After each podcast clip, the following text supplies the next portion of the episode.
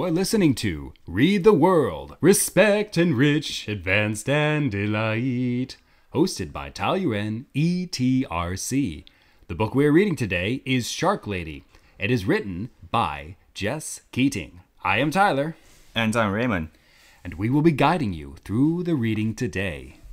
欢迎收听《阅读世界乐淘淘》，我们每周带你读一本由联合国永续发展目标 （SDGs） Book Club 强力推荐的书。我们今天要读的书是《鲨鱼小姐：最无畏海洋的科学家》。这本书的永续发展目标是保育海洋与海洋资源。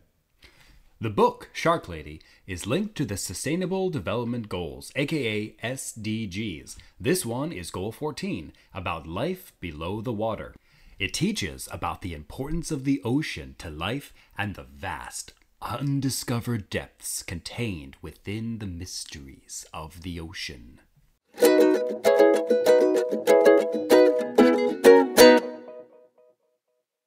好啦，那在我们开始介绍这本书之前呢，我们先请外师来简单的自我介绍一下。Tyler, um, why don't we start with you introducing yourself to the students? Sure. Well, my name is Tyler, first of all, and you're probably wondering what kind of things I like to do. I actually enjoy dancing. I go to Taipei often, I go every single week, and I do what's called social dancing. So that's one of my hobbies. But I also have another hobby, which is I love to play and learn about music. I love to create music, I love to play music with my friends, I love to perform. But the most wonderful thing that I enjoy doing is something you probably all have done before. It's called hiking. I love to hike. I love to see the mountains. I love to see the ocean. And I love, absolutely love, to enjoy the peace and quiet. Uh, this is interesting to to hear that you love hiking because Yep. I I am a hiker too. So um, my question for you is that have you ever hiked Jade Mountain in Taiwan? No, I have not, actually. That's one of the mountains I want to go to sometime later this year.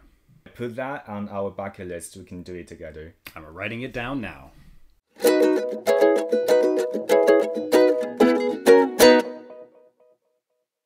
Let's get back to the book. Um, Tyler, why did you choose this book? What is it so um, special that you want to share with us? So, the reason I chose this book is because it's something that shows the search for understanding, and not just the search, but the perseverance in pursuing that desire to understand. Because Eugenie didn't just simply want to learn something, she chased after it. Now, the story, if you haven't read it yet, the story is about a girl by the name of Eugenie. Now, Eugenie is someone who loves an unusual creature. I mean, considered by the time, many people didn't love this creature. The creature was the shark. And this story, it shows Eugenie's journey in pursuing her love of learning about sharks. Now, the question is this if you love something, do you only study it inside school, or do you study it outside school as well? You are welcome to visit the ETRC Facebook page and share your thoughts or ideas with us. We'd love to see what you have to say. 这边呢，就欢迎各位同学们可以到我们的粉专底下去留言，关于你对于这个问题的想法。那我这边呢，就用中文大概简短一下，呃，带过这本故事的大纲。它这本这本书呢，它是改编自世界数一数二的海洋探险家 Eugenie 的故事。他两岁前，两岁他就会，他就学会游泳。那他从小呢就非常热爱鲨鱼，他常常到水族馆啊，然后他就为了要幻想与鲨鱼一起畅游。所以他为了找到答案，他不惜到世界上最冷、最暗的海底去研究鱼类。所以呢，就让大家知道说，这个这个女生呢，她可以成就任何事情。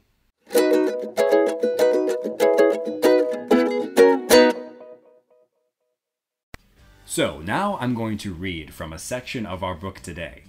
And it starts like this When the summer came, Eugenie's mother took her to swim at the beach in Atlantic City. Stuffing sticky gum into her ears to keep the water out, Eugenie dove down, down, down.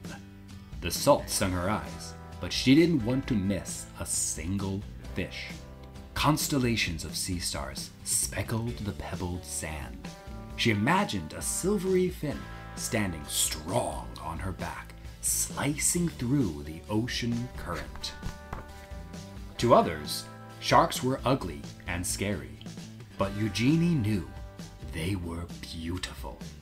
As she glided through the cool water, she wished everyone could see sharks through her eyes. But the sharks were only in her mind. For now. Eugenie decided to learn everything she could about them. And so she dove. This time into books whale sharks, nurse sharks, tiger sharks, lemon sharks. Eugenie wanted to know about them all. She also joined the Queens County Aquarium Society as its youngest member.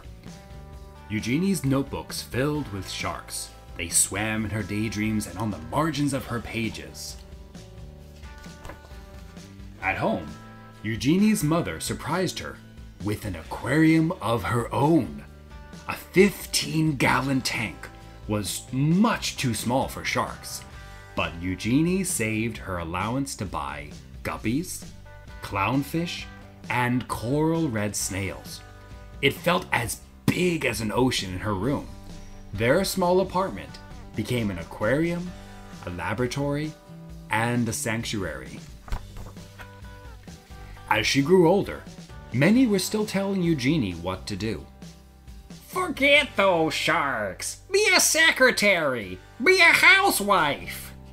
Eugenie, she wanted to study zoology.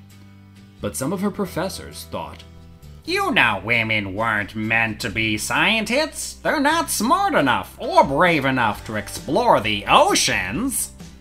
And they said sharks were mindless monsters. But Eugenie knew better. Her dream was as big as a whale shark. So again, Eugenie dove. She plunged into every course she could. Her laboratory became her home. From sunrise to sunset, she studied how fish grow, how they behave, and how they were put together, both inside and out. And despite all of the people who didn't believe in her, Eugenie was becoming one of the smartest students in her field.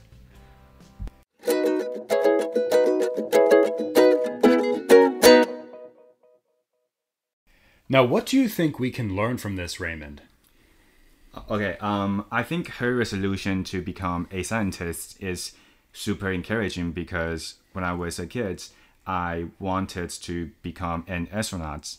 But then later, uh, the older that I got, I realized that I wasn't smart enough to be one.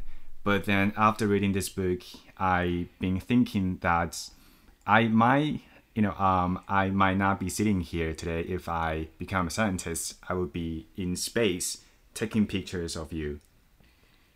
what about you, Tyler? What do you think? Well, first of all, if you're taking pictures of me from space, that's very creepy. Don't do that. But, well, I think that your point is first, I agree with it. What could you have been if you had simply pursued that thing that you wanted to do? And that's something about Eugenie Clark that I think many, many children can be encouraged by is that she didn't just love something, she loved it and then acted upon it.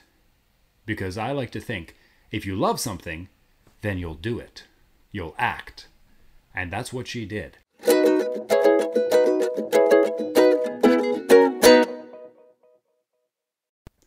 It's our activity time. In the worksheets, you can write down one of the words that the teacher is about to introduce, and both the teacher and your answer of today's question. So, Tyler, what are your three favorite words?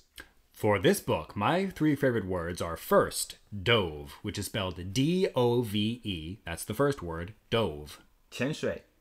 Now, the second one, this one is decided, which is spelled D E C I D E D, decided. 决定. And the last one, this one is my favorite. The last one is imagine. I M A G I N E, imagine. 想象. Can you make a sentence uh, with one of these three words? Sure. Uh, As I said before, imagine is my favorite, so I'm going to use this word, imagine. Imagine a world in which you cannot do the things that you love. Again, imagine a world in which you cannot do the things that you love. Also, the book's SDG is Life Below Water.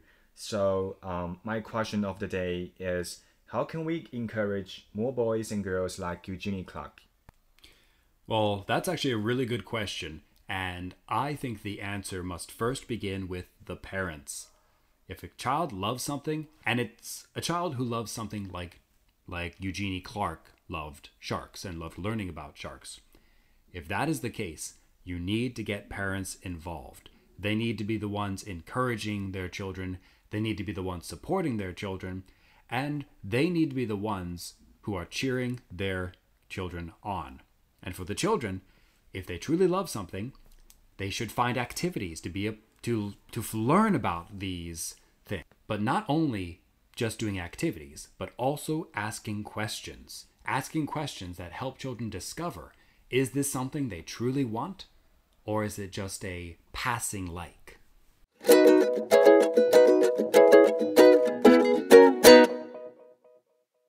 We can't wait to see your worksheet.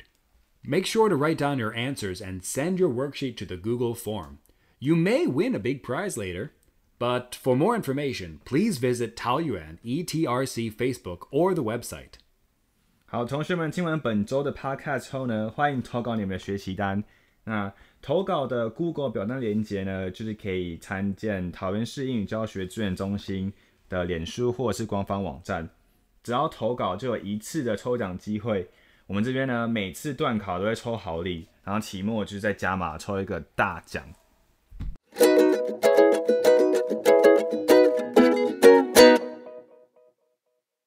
Thank you so much for reading with us today. We love sharing the magical world of books with you. The book we shared in this episode, again, is Shark Lady, written by Jess Keating.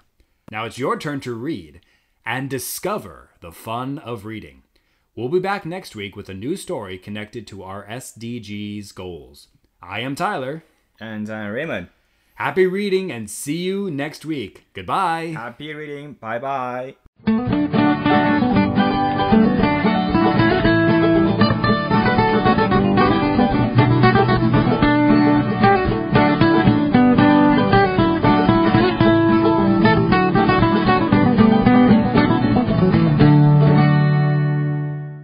This program is sponsored and brought to you by Taoyuan ETRC, Department of Education, Taoyuan.